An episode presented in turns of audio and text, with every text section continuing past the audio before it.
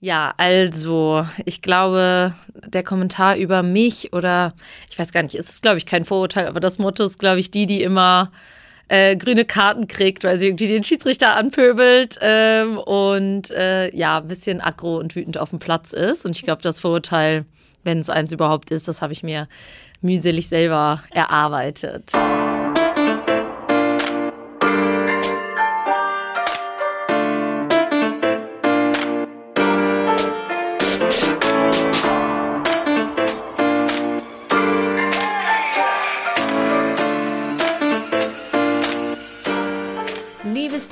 Was geht? Ich habe wieder eine neue Folge für euch. Dieses Mal aus meiner Heimat Hamburg. Hier habe ich nicht nur die ersten 19 Jahre meines Lebens verbracht, sondern davon mindestens mal 13 Jahre lang auch Hockey gespielt. Danach auch noch weitere Jahre woanders, aber soweit erstmal zum Thema Hamburg. Und unter anderem lief mir dabei in der ziemlich kleinen Hockeybubble unser heutiges Teammember über den Weg. Sie hat uns einmal mehr ein super spannendes Thema mitgebracht heute. Natürlich sprechen wir sehr viel über Sport und alles, was da dazugehört, aber auch wirklich viel über Psychologie, über die eigene Psychologie und was man eigentlich alles erreichen kann, wenn man bei sich bleibt. Ich hoffe, ihr fühlt ihren super authentischen Input genauso wie ich während unserer Aufnahme. Nochmal tausend Dank, dass du so aufgemacht hast und uns auf diese Reise mitnimmst. Und an dieser Stelle auch noch ein riesiges Dankeschön an die OMR Podstars, die uns ganz spontan ihre Türen geöffnet und in ihr Studio gelassen haben. Hat uns total geholfen. Tausend Dank und jetzt ganz viel Spaß mit Anne Schröder.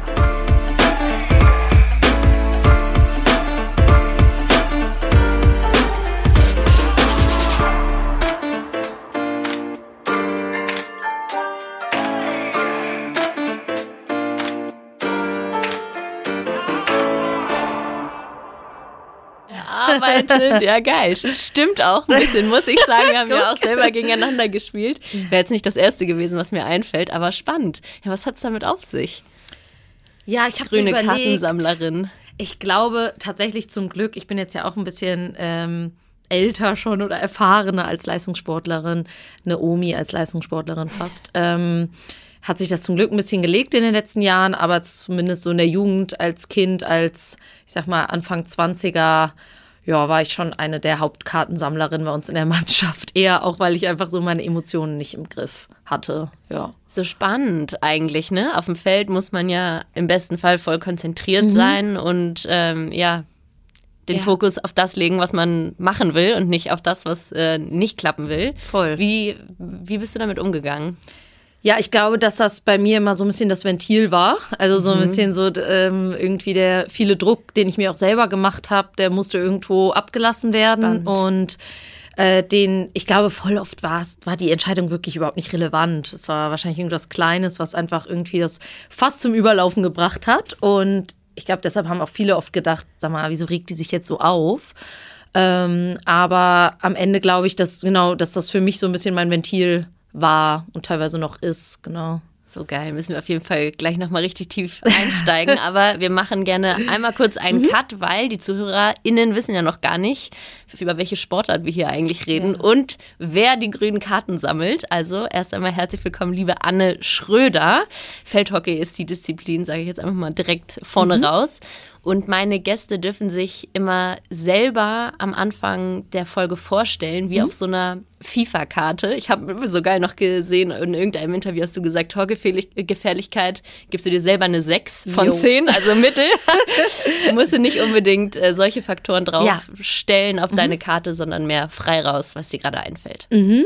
Äh, was ist denn da alles auf diesen Karten drauf? Ja, so, so, Defense und mhm. Pace und so, aber sag lieber. Ja, ich würde sagen, Kreatives. als Hockeyspielerin äh, zeichnet mich auf jeden Fall irgendwie eher meine Skills, also Technik. Da würde ich auf jeden Fall hoch geratet werden. Ich glaube auch so bei Spielintelligenz. Ähm, und vielleicht auch irgendwie sowas wie Leadership, wo ich glaube ich nicht so viel Punkte sammeln würde, wäre tatsächlich Defense. Ich habe eigentlich auch gar nicht so viel Lust darauf, weiß mittlerweile, dass man es machen muss, um was ja. zu gewinnen.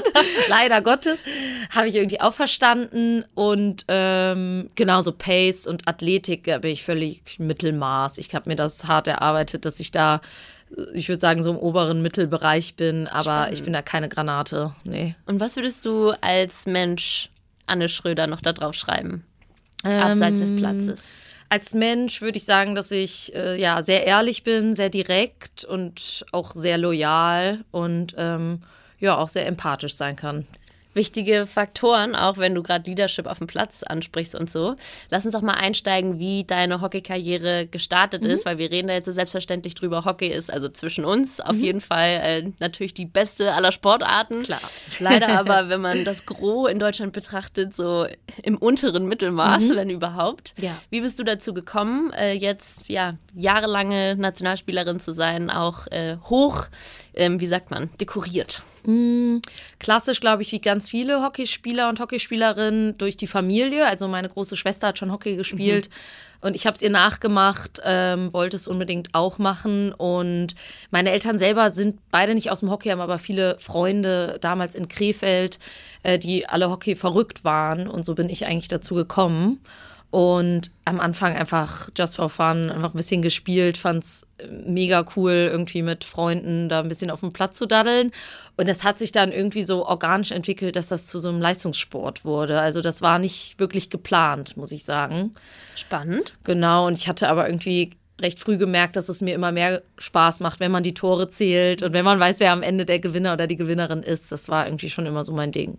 Ja, so krass. Und dann, wenn man sich jetzt überlegt, wie viel Zeit, also vor allem du, ich wollte gerade wir sagen, aber in diesen Sport investiert haben, es gehörte halt immer so natürlicherweise dazu, ne? Ja. Seit der, ja. seit dem Anfang, ja. seit der Kindheit. Total. Und nie ist da, also inzwischen bei dir anders. Ich wollte gerade sagen, nie ein Euro bei rumgekommen. Mhm. Es ist so der krasse Amateursport ja. und wir haben immer investiert, als ob es unser Job wäre. Ja. Was steckt dahinter? Wie kann man das ja. argumentieren? Ja, total gute Frage. Also auch so diese, ich muss sagen, je älter ich werde oder je professioneller ich es mache, desto mehr werde ich ja auch damit konfrontiert, ähm, der Vergleich zum Fußball und so. Mhm. Und ich finde, als Kind oder so, es kam für mich gar nicht in Frage, darüber nachzudenken, unsere, unsere Sportart mit, mit dem Fußball zu vergleichen, weil ja, mir war es komplett egal, ob ich dafür Geld kriege oder nicht. Ähm, das hat tatsächlich erst angefangen, als eben der Aufwand so stark wurde, dass eben ganz, ganz viel anderes darunter gelitten hat. Also sei es auch die, die berufliche Ausbildung, das mhm. Studium und ich so gemerkt habe, hm, irgendwie so ganz fair ist das doch hier nicht. Und trotzdem, ja, war für mich nie ein Zweifel daran, dass ich das zu 100 Prozent machen will. Also ich glaube, da sind wir einfach alle sehr, sehr privilegiert, dass wir eben ein Umfeld haben, was uns immer echt doll unterstützt mhm. hat, ne? sei es Eltern und auch Trainer, Vereine. Die Vereine sind in Deutschland extrem wichtig. Wir haben ein super gutes Vereinssystem. Stimmt. Und ähm, ja, und dann irgendwie am Ende jetzt auch zum Glück ähm, ja, Förderer wie die Deutsche Sporthilfe und ähnliches, die eben unsere Amateursportarten unterstützen, ne? weil sonst wäre es eben nicht möglich, dabei, äh, ja, dual noch irgendwie sein Studium zu machen und noch Hockey zu spielen, weil dann müsste man noch arbeiten dazu. Ja, ja. Und so kommt man wenigstens gerade so über die Runden. Du hast gerade gesagt, wir haben ein gutes Vereinssystem mhm. in Deutschland. Würde ich auch voll unterschreiben. Und deswegen ist auch die, sind die beiden deutschen Nationalmannschaften so gut oder auch Jugend alle ja. so. Warum ist aber dann trotzdem, wenn man das Ganze global vergleicht, ja. zum Beispiel eine Nation wie Holland, die ja nur einen Bruchteil an einem Spielerpool hat, wie im Vergleich zu Deutschland ja. oder Argentinien, warum sind das so krasse Hockeynationen? Mhm. Und vor allem da sind ja auch die Frauenmannschaften ja. so krasse Stars. Jeder ja. Einzelne ist wirklich ein Popstar teilweise Mhm. mit krassen Endorsements, mit unfassbaren Verträgen. Wie kann das sich in anderen Ländern so krass entwickeln, Mhm. wo wir doch eine gute Basis haben eigentlich? Ja, es ist wirklich, ähm, wenn ich es wüsste, wäre ich, glaube ich, sehr viel schlauer und würde das direkt irgendwie an den Deutschen Hockeybund weitergeben. Tatsächlich, auch wenn die Holländer oder wenn Holland an sich als Land viel kleiner ist, haben die eine viel, viel größere Masse an Hockeyspielern und Hockeyspielerinnen. Das heißt, das ist Nationalsportart dort. Das ist bei uns anders, wenn man die Kacheln auf Instagram sieht, äh, da kommt Hockey gar nicht vor äh, an Vereinsmitgliedern im Vergleich zu Fußball, Handball, Leichtathletik, Tennis und so weiter. Das heißt, wir sind leider recht weit unten ähm, und trotzdem irgendwie zu den großen Events immer sehr präsent. Ne? Das ist irgendwie total widersprüchlich und ich verstehe es irgendwie bis heute auch nicht so ganz. Ähm, und auch Argentinien, besonders äh, Damenhockey, ist da einfach auch ja, es ist äh, die Nationalsportart und äh, teilweise wird es gerade in Indien auch dazu und äh, wo die Mädels jetzt auch immer professioneller werden und auch immer eher zu Profis sich entwickeln. Da sind die Frauen auf dem Weg, Profis zu werden. Ach, Sie sind Profis, tatsächlich, ja. Guck, das wusste ich gar nicht. Ja, das ist ganz neu. Also das war auch eine ganze Zeit lang nur die Herrenmannschaft. Und die haben das mittlerweile eben auch geschafft, dass die Damen auch da bei diesen ganzen großen Stahlunternehmen angestellt sind, da ab und zu sich mal zeigen müssen und sonst äh, trainieren für die Nationalmannschaft.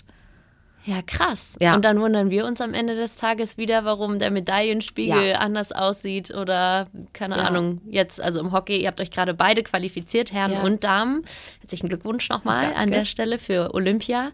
Aber ne, dann mhm. wird wieder der Finger gehoben und so gesagt, warum bestehen wir nicht im internationalen Vergleich? Ja. Gibt es da was Konkretes, das du dir wünschen würdest für mehr Support für euch?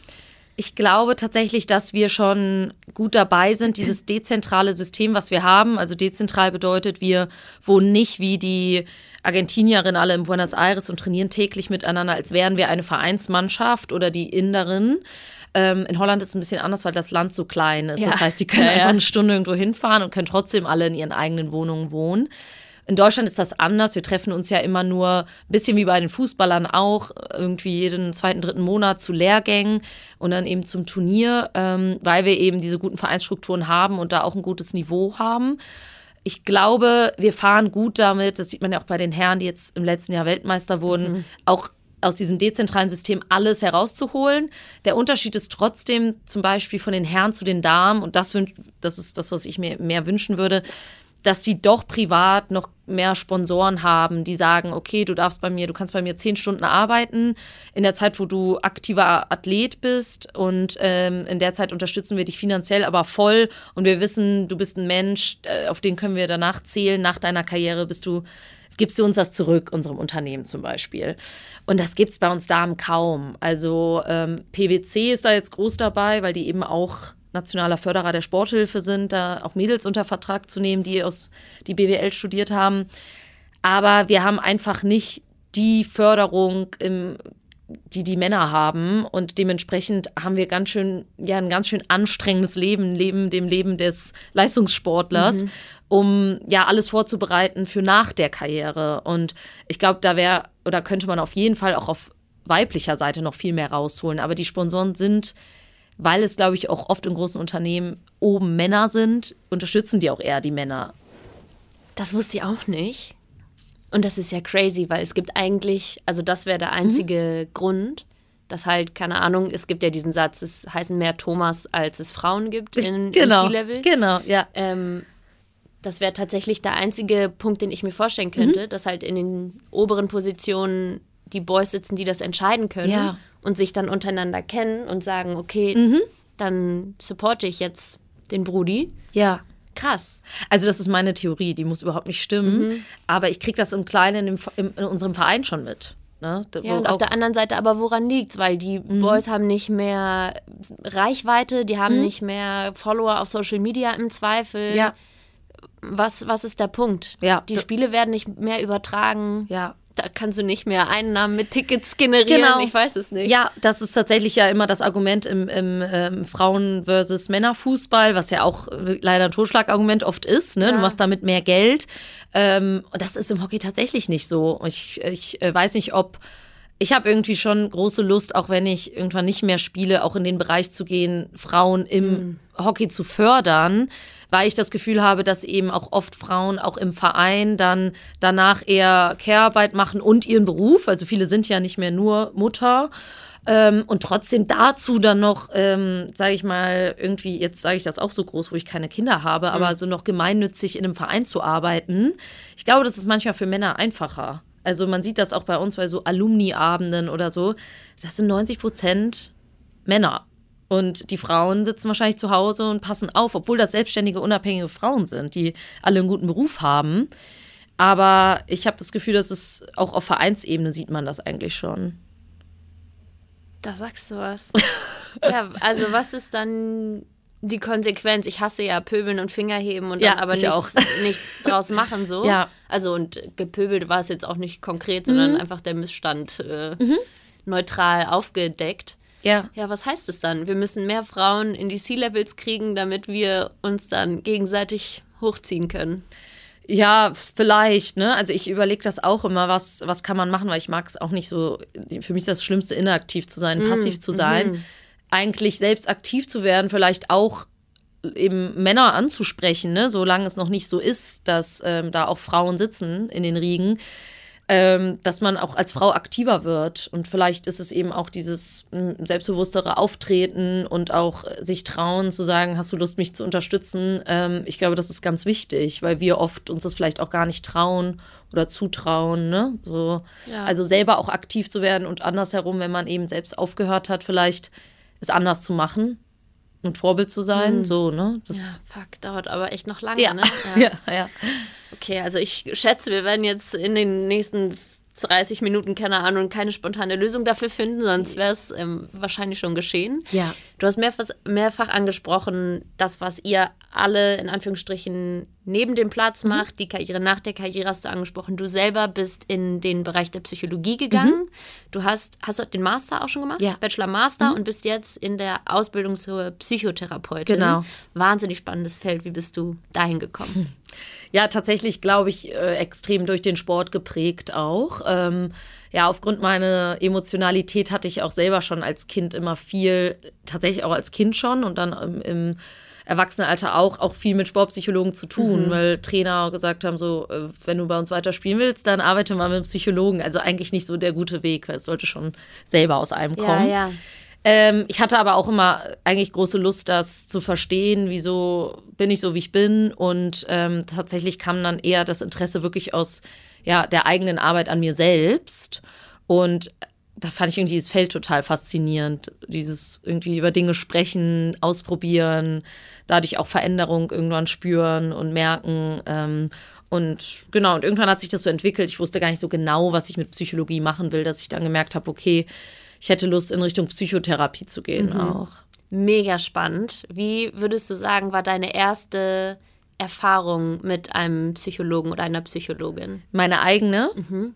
Wenn du es teilen möchtest. Es kann mega privat sein, ah, I'm aware. Wo war, was war denn meine eigene? Die war, glaube ich, recht früh, obwohl vielleicht so mit 17, 18 äh, bei einer Sportpsychologin. Ich habe tatsächlich zu meiner Mutter gesagt, oder sie hat auch mich gefragt, wollen wir uns nicht mal jemanden suchen? Weil meine Mama war auch so ein bisschen überfordert, so äh, mit äh, ja, den Wutausbrüchen ihrer Tochter irgendwie umzugehen. hat alles versucht. Und dann Crazy. meinte ich so, ja, ich hätte eigentlich auch Lust drauf. Und das war eine, also die gibt es immer noch, eine Sportpsychologin aus Hessen, die ähm, ich hatte eine total gute erste Erfahrung, ja, weil sie schön. hat halt nicht gesagt, du bist komisch, sondern sie hat gesagt, ja Mensch, bei all dem, was du so am Tag machst, finde ich das eigentlich recht verständlich, dass du dann mal auf dem Hockeyplatz so ein bisschen durchdrehst. Mhm. Also so, und hat mich eher auf die Schiene gebracht, die ja jetzt auch total aktuell ist. Ähm, ja, mehr in Richtung Entspannung tatsächlich. Mhm. Ähm, wann hast du auch mal Zeiten, wo du voll runterkommst und so. Ähm, weil ich eben damals, es war dann wahrscheinlich kurz vorm Abi in der Oberstufe und Schule, Lernen, Trainieren, es war einfach alles viel. Und ähm, ja, ich glaube, da hatte sie damals auch schon eine richtige Idee, so mega interessant. Es ist ja bis heute so krass exotisch zu sagen, ich bin bei einem Coach oder ich mhm. gehe zu einem Therapeut ja. oder so. Ja.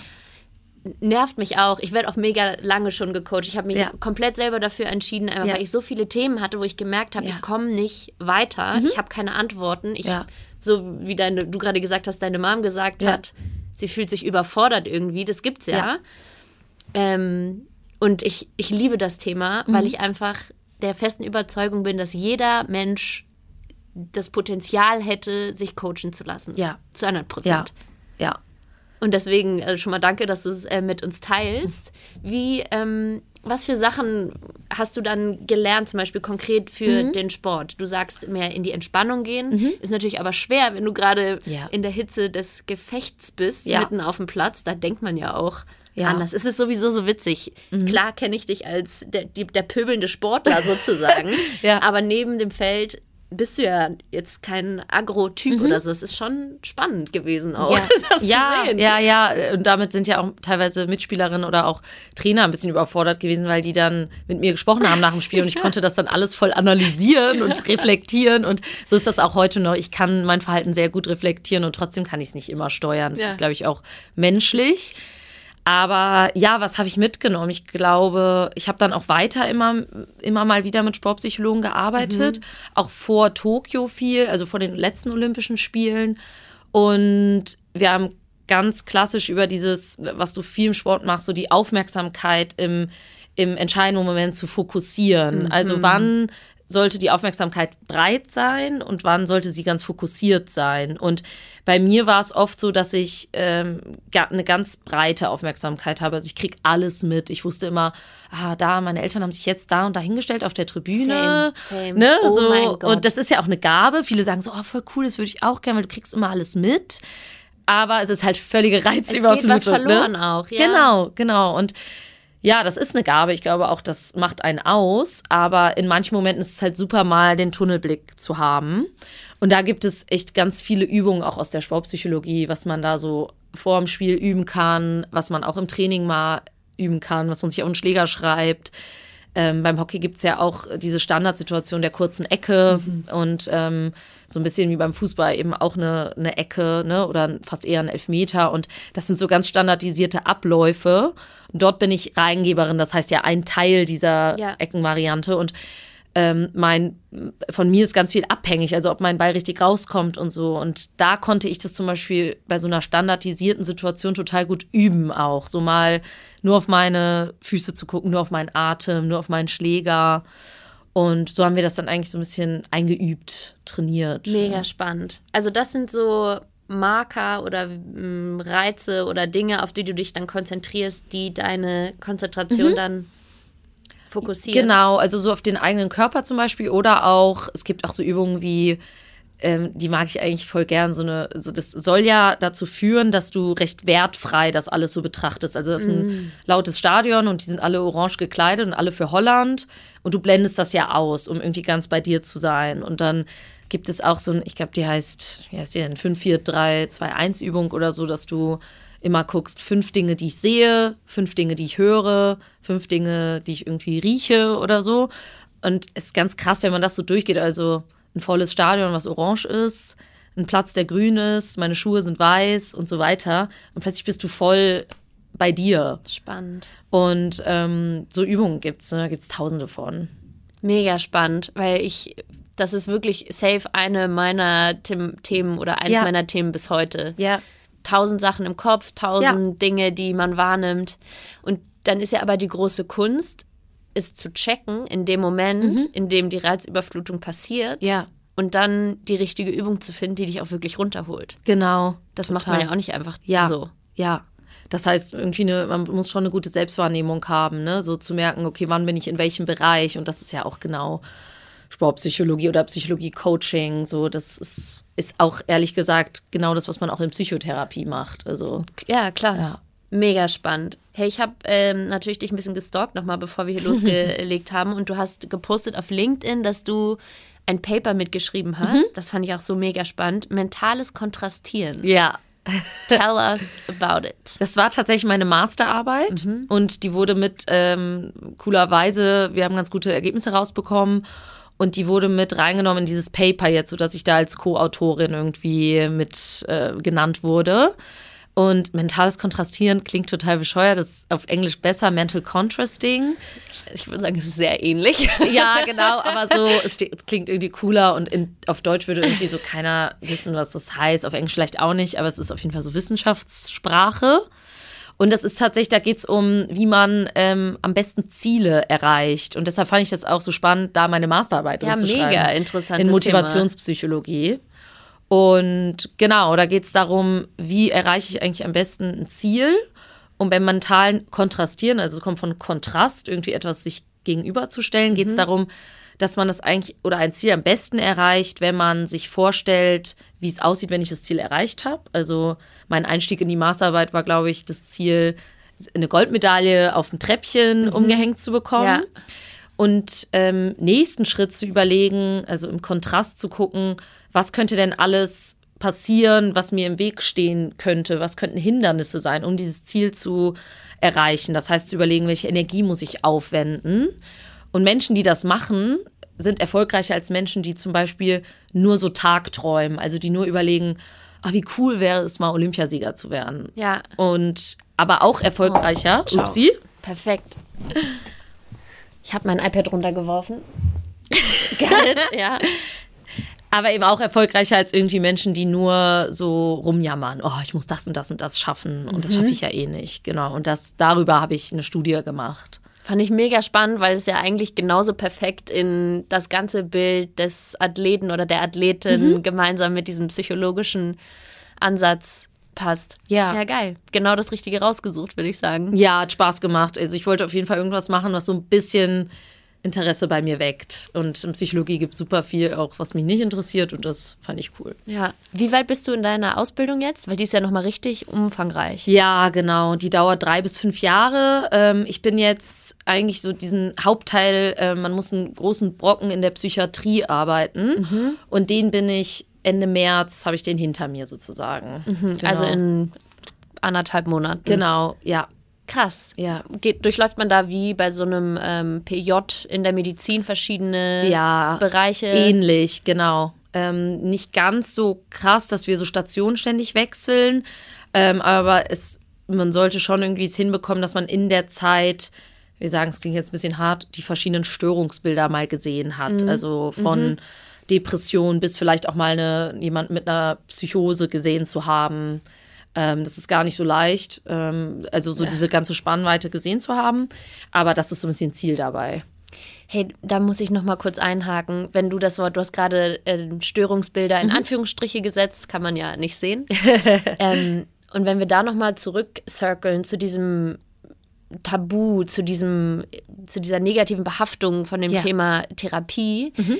vielleicht kannst du noch mal beschreiben, was das für dich wirklich bedeutet. Ich musste nämlich gerade an mhm. eine Unterhaltung mit einem Freund denken. Mhm. Der ist auch mega empathisch, ganz sensibler, spannender Mann. Mhm. Und vor allem Männer kenne ich wenige, die ja. das machen. Mhm. Und ein Freund von ihm hat zu ihm gesagt, ja, ähm, aber warum denkst du denn darüber nach? Was möchtest du denn behandeln lassen? Mhm. Und dann meinte ich so, oh, wie interessant. Ich gehe zum Coach, ja. weil ich besser werden möchte. Ja. Wie ich ins mhm. Gym gehe oder ja. so, denke ich, ich kann Blockaden lösen mhm. und freier werden oder besser oder ja. glücklicher oder whatever. Und er denkt an Behandeln. Ja. Ne? ja. Und so, das war mhm. vielleicht nochmal ja. ein Impuls für dich, wie du Guter das Punkt. empfindest oder was für Wörter. Mhm. Hm, das klingt so ein bisschen so, der eine, der eher so ressourcenorientiert guckt und zum Coach geht und der andere, der so ein bisschen Defizit, also so defizitär denkt, so ich habe da irgendwie etwas und das äh, ist irgendwie schlecht oder nicht gut und äh, da das möchte ich, dass das besser wird. Mhm.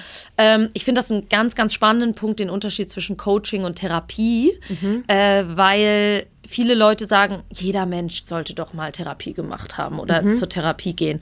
Und ich sage eigentlich mittlerweile ganz klar nein, es muss nicht jeder Mensch zur mhm. Therapie gehen. Mhm. Was ganz wichtig ist, um in Therapie zu gehen, oder auch, dass das von der Krankenkasse übernommen wird, ist, mhm. dass man einen Leidensdruck spürt. Also, dass man wirklich etwas hat, was einen richtig doll mitnimmt, was vielleicht auch den Alltag sogar beeinflusst im negativen mhm. Sinne. Spannend. Denn wenn wir alle, die recht privilegiert sind, sagen, ah, wir gehen jetzt in Therapie, dann sage ich ehrlich, aus der Sicht einer Therapeutin, ja, nehme ich gerne als Patientin, weil mit der habe ich wahrscheinlich gute Erfolge. Ich finde die sympathisch, die sieht gut aus. Und wir nehmen vielleicht dann Menschen auch teilweise die Plätze weg, die es vielleicht viel nötiger oh, haben, aber vielleicht Ansatz. kein Psychologennetzwerk in, im Freundeskreis haben oder ein Ärztenetzwerk. Und das passiert echt viel. Also ich treffe so viele Leute im Praxisalltag, die sagen, ich kriege keine Therapeutinnen. Und dann habe ich aber Freundinnen im Umfeld und die sagen, ja klar, ich habe direkt ein, ein, Gespräch gekriegt und, und eine Therapie. Und ich glaube, deshalb muss man so ein bisschen vorsichtig sein und vielleicht sogar mal versuchen, mit einem Coaching erst anzufangen. Das ist natürlich ein bisschen schwieriger, weil das privat gezahlt werden mhm. muss. Ähm, und dann zu gucken, reicht das oder ist da mehr? Und es muss nochmal in die Tiefe irgendwie. Mhm. Ja, noch nie drüber nachgedacht. Mhm. Ganz ja. interessant. War mir vorher auch nicht so bewusst, aber es ist irgendwie äh, auch im Laufe der Arbeit oder auch im, im Sprech, also beim Sprechen mit anderen drüber so mir einfach bewusster geworden. Ne? Mega interessant. Ja, gut. Nehme ich auf jeden Fall mit. mit einem Blick auf die Uhr, Anne, mhm. müssen wir müssen wir, dürfen wir zum ja. zweiten Teil überkommen. Mhm. Und ich habe äh, gerade schon dir ein bisschen erklärt, normalerweise habe ich hier immer meine kleinen Töpfchen und du darfst äh, mhm. ziehen, wie wir weitermachen. Ja. Ich sage einfach mal, wir haben Töpfchen 1, 2 oder 3 und ja. du entscheidest dich für einen und ich sage dir dann, okay. wie es weitergeht. Ich nehme zwei. Das ist der Head Coach. Mhm. Der Head Coach ist wieder eine Kategorie für dich, in der du uns und den HörerInnen ja, mitteilst, was oder wer für dich die Rolle von einem Headcoach einnimmt. Und da mhm. darfst du wirklich auch gerne noch mal einen Moment nehmen. Wir hatten schon verrückte Sachen. Ähm, die letzte hat gesagt, für sie ist es Singen. Ja. Eine andere hat gesagt, für sie ist es das Laufen. Andere mhm. nennen Menschen. Ja. Was kommt bei dir hoch? Head Coach, wie würde ich das, wie würde ich den definieren? Irgendwie etwas, was mir so ein bisschen so einen Fahrplan gibt und so, ne? So Oder wenn Struktur. du an einen konkreten ähm, Moment nachdenkst, der für dich besonders schwer war, mhm. wie du da wieder rausgekommen bist. Ja.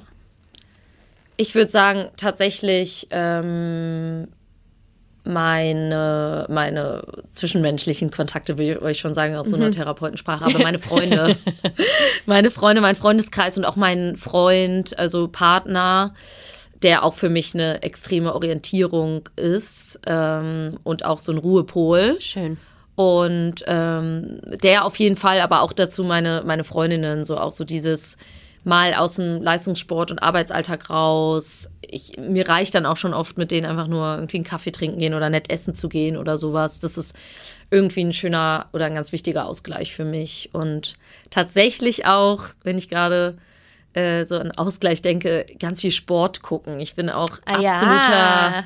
Sportguck-Freak und das gibt mir auch immer ganz viel so abends nochmal auf der Couch irgendwie ein cooles Fußballspiel oder Tennis oder ja, Du hast gerade noch gesagt, dein Partner ist für dich so ein Ruhepol. Mhm. Und vorhin hast du schon mal runterkommen und ruhig mhm. werden und so angesprochen. Ähm, ich habe gelesen, du hast Yoga für dich entdeckt, mhm. vor allem während Corona, wenn ja. das richtig ist. Ja. Erzähl mal, weil ey, Yoga ist für mich so ein Ding. Ich check's nicht so richtig. Ja. Ich denke nämlich manchmal, es müsste ja eigentlich äh, oder es ist ja eigentlich Sport, deswegen müsste ich ja, ja eigentlich irgendwie schwitzen oder ja. mich körperlich ausgepowert ja. fühlen, aber ich bin eigentlich immer verwirrt, weil ich nicht so schnell atme, wie die das Total. vormacht mhm. und dann atme ich falsch und dann ist es doch eigentlich auch falsch, wenn ich jetzt so, weißt du? Kann ich also voll ich bin verstehen. Lost einfach jedes Mal. Ja, kann ich total gut nachvollziehen und ist bei mir auch immer noch oft so. Ich habe das äh, lieben gelernt durch unsere Yogalehrerin äh, der Nationalmannschaft. Die war selber Leistungssportlerin, Hochspringerin und hat dann ähm, so Yoga für Leistungssportler entwickelt. Mhm. Die kommt aus Köln. Und ähm, mit der haben wir das auch so über Zoom und so in der Yoga, Yoga-Zeit, in der mhm. Corona-Zeit ganz viel gemacht. Und da habe ich dann irgendwann gemerkt, aha, okay, es ist irgendwie gar nicht so wichtig, wie sie jetzt atmet und ähm, ob ich es so gut kann wie meine Mitspielerin oder wie sie. Und habe das, habe einfach gemerkt, dass ich da also angefangen habe ich auch super viel nachzudenken mhm. und irgendwann wurde das immer automatischer und ich hatte das Gefühl, je mehr ich das gemacht habe, desto mehr habe ich wirklich so, es ist halt eine coole Verbindung von Körper und Geist. Also mhm. es ist mhm. ja tatsächlich so, dass man irgendwie auch so nicht nur Sport macht damit, sondern auch irgendwie sich total mit seinem Geist verbindet. Und das, ja, war für mich oder ist für mich, glaube ich, super gut, weil ich eben so ein auch sehr aktiver Mensch mhm. bin. Ja. Spannend. Ja, gut, vielleicht muss ich dem Ganzen nochmal eine Chance geben. Yes. Wir haben noch Türchen 1 oder Türchen 3. Was mhm. hättest du gerne? 1. Türchen 1 ist das Shootout. Yes. So, Shootout heißt, äh, es ist eine Schnellfragenrunde. Ja. Und ähm, ja, ist mir eigentlich egal, wie schnell du beant das beantwortest. Mhm. Gerne direkten mhm. Impuls, aber du darfst es sehr gerne ausführen. Okay. Hockey spielt man ja drin oder draußen. Lieber Feld oder lieber Halle? Feld. Ja? Why? Ah, ich, früher habe ich Halle geliebt und dann, seitdem ich äh, schon sehr, sehr lange jetzt Nationalspielerin bin, spiele ich immer weniger Halle, weil mhm. der Fokus irgendwie immer auf Feld mehr gegangen ist, weil es eben die olympische Sportart ist. Und mhm.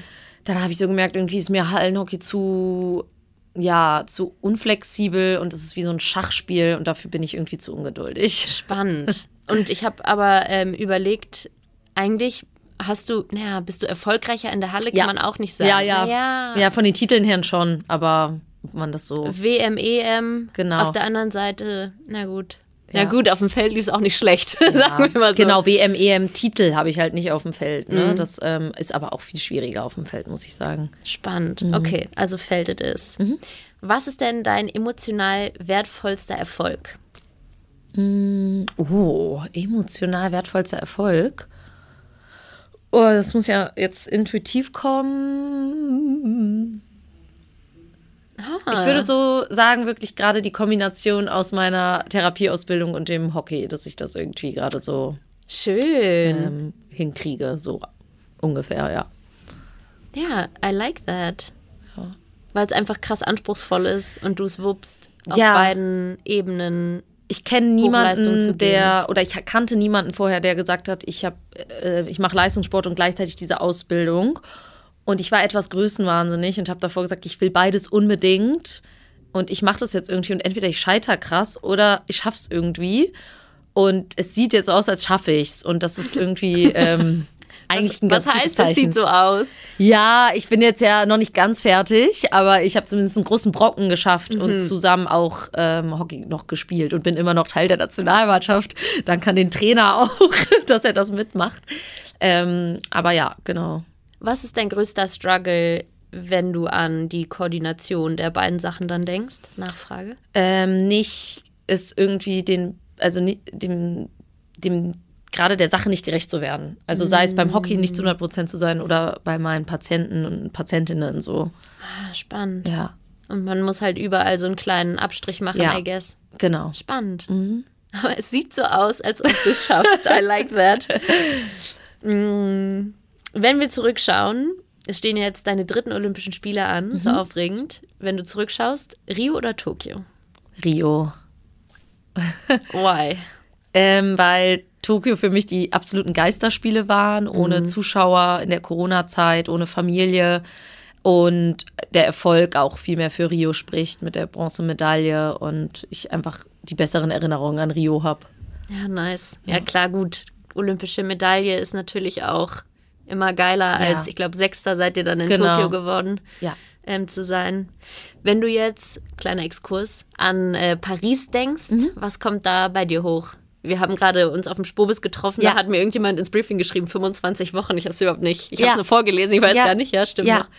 Gar nicht mal mehr so lang. Ähm, ich freue mich mega drauf. Also erstmal muss ich natürlich nominiert werden und falls ich nominiert werde, dann freue ich mich total drauf, nochmal Olympische Spiele in Europa mitzubekommen. Mhm. Ähm, ich, ich höre von so vielen, die sagen, oh, ich fahre da nochmal rüber und irgendwie ganz viele wollen ja. hinkommen. Ich habe das Gefühl, es wird eine irgendwie so eine riesengroße Party und auch jetzt äh, irgendwie der absolute Sportsommer mit der Europameisterschaft im Fußball in Hamburg auch und in Deutschland.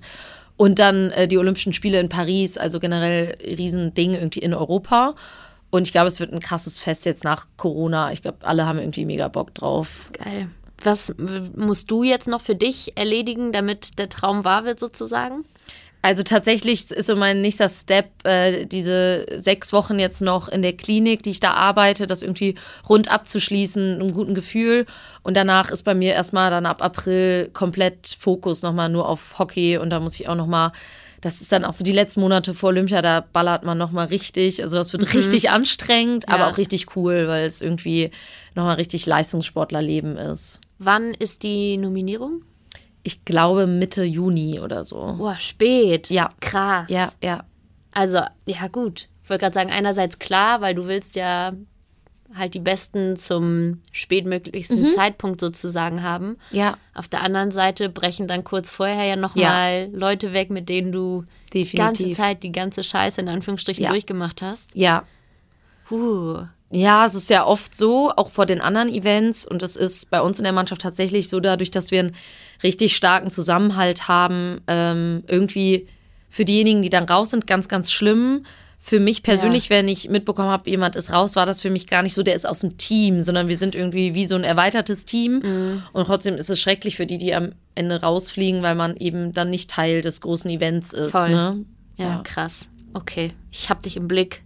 Mitte Juni. Du hast es äh, gerade schon so ein bisschen schön gesagt, dein wertvollster Erfolg ist die Verbindung deiner beiden mhm. Säulen sozusagen. Meine Frage, die ich mir aufgeschrieben habe vorher, ist, würdest du dich mehr als Athletin oder Psychologin beschreiben? Ja, mega spannende Frage. Ganz großes Thema bei mir auch innerlich, so diese Identi dieses Identifizieren mit mhm. etwas. Und je nachdem, wo ich bin, sage ich immer, ich bin Psychotherapeutin in Ausbildung oder ich bin Leistungssportlerin. Und ich würde sagen, mein Leistungssportlerin-Herz ist gerade noch ein bisschen größer. Vielleicht ja. auch eben, weil das Turnier so kurz genau. vor der genau. Tür steht. Ja. ja. Und dann, na, die Fragen sind natürlich so ein bisschen auf die Spitze getrieben. Ja. Vielleicht muss man sich auch gar nicht entscheiden. Genau. Ähm, was ist dein liebstes Mentaltool, um dich zu fokussieren? Habe ich auch aufgeschrieben, mm. bevor wir hier angefangen ja, haben zu schnacken. Genau, also ich würde sagen, so generell, um so eine ähm, generell von so einer Anspannung runterzukommen, auf jeden Fall Yoga mhm. ähm, und aber auch so mittlerweile irgendwie so Podcasts hören oder Musik hören. Ähm, und im Spiel selbst, glaube ich, so dieses Fokussieren mhm. auf, auf mich, auf meinen Atem, auf irgendwie, was trage ich für Schuhe, was, ja. wie sieht mein Schläger aus. So. Spannend. Ähm, welche Podcasts hörst du so? Ganz verschieden, je nachdem, wie meine Stimmung ist. Ganz viel tatsächlich Apokalypse und Filterkaffee, also mhm. hier von den Jungs. Ähm, teilweise aber auch von der Zeit Podcast, wenn ich Lust habe, so ein bisschen deeper in irgendein Thema reinzugehen, sei es irgendwie, wie, wie, heißt das noch? Das habe ich immer von Alessio, sogenannte Gegenwart. Aha. Ist ähm, so ein bisschen Feuilleton-mäßig, das ist dann so ein bisschen weiß ich nicht, intellektueller, wenn ich mal was ganz anderes okay, hören will. Ja, spannend. Wenn ich irgendwie nur so Rumgelaber hören will, höre ich auch gemischtes Hack mal gern. Also es bunter Mix. Genau. Ja, cool. Dein wichtigstes Ritual vor dem Spiel oder hast du überhaupt eins? Mm, ich glaube, so unser gesamter Tag ist mittlerweile so krass ritualisiert. Ah, ja? Also so mit ähm, das Essen, dann trinkt man nochmal den letzten Kaffee, dann macht man sich die Haare, dann schwingt man sich, dann wird sich angezogen. Und ich glaube, das ist so mein, für mich wichtig, dass wir da so diese Abläufe haben. Wir haben ja beim Hockey auch immer eine Zimmerpartnerin mhm. und äh, das machen wir auch immer irgendwie zusammen, sind da voll eingegroovt. Spannend. Ja. Fühlst du dich schlecht oder aus dem Tritt, wenn irgendwas nicht läuft? Nee, nicht so. Also mich, ähm, also mich würde, glaube ich, eher so kurz vorm Spiel, wenn da irgendwie was ganz anderes ist, ein bisschen irritieren, aber ich bin da nicht so. so Abergläubisch. Genau. Also. Ja, spannend. Ja. Und du hast schon gesagt, du guckst wahnsinnig viel Sport. Mhm. Was ist denn dein Sport Nummer zwei nach dem Hockey? Ganz schlimmerweise ist es, glaube ich, Fußball, obwohl ich gar kein Fußball spielen kann, aber ich gucke super viel. Und ist ja, egal, ja, es ist aber immer so dieses, alle reden nur über Fußball und ich selber bin halt auch Fußball verrückt, muss man ehrlich sagen. Also, ja, ist doch gut. Zieht einen schon in Bann, einfach dadurch, was da so für Massen mobilisiert werden und was da für Emotionen ähm, ja, beim ausgelöst werden. Das macht schon Spaß. Ja, und auf der anderen Seite kann man dem Ganzen ja auch schwer entkommen. Und wenn ja, man eben genau. interessiert ist, dann in Deutschland ist es auf halt jeden Fall. sehr präsent. Ja, ja. nice. Yes. Wir haben noch eine Kategorie übrig. Mhm. Das ist der Einwurf. Ja. Türchen Nummer drei. Ja. Das ist die Sache oder das Thema, mhm. das du uns mitgebracht hast.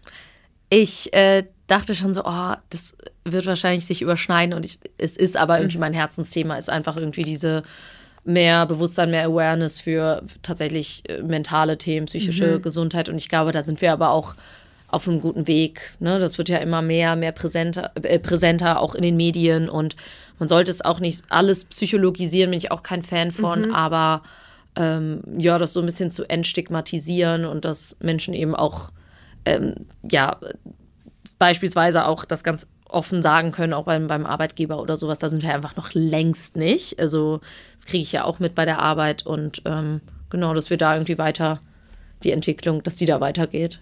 Was hast du für ein Gefühl, sind Säulen oder Punkte, an denen man angreifen könnte oder andocken könnte, um diese Stigmatisierung da rauszuziehen? Ja, ich glaube, dass der Weg ganz gut ist, dass tatsächlich Leute in der Öffentlichkeit, sei es auch ähm, mhm. bekannte Sportler, Sportlerinnen, darüber sprechen, mal irgendwie gestruggelt zu haben oder so, weil wir reden ja immer nur darüber, wie toll alles läuft ja, und wie perfekt alle sind. Das ist, glaube ich, schon gut, wirklich auch ähm, dieses Nahbare irgendwie mehr zu leben. Ich finde, da sind wir gerade so in Social Media auf einem nicht so guten Weg. Also so diese, diese Idealbilder, die sehr ja. starr sind.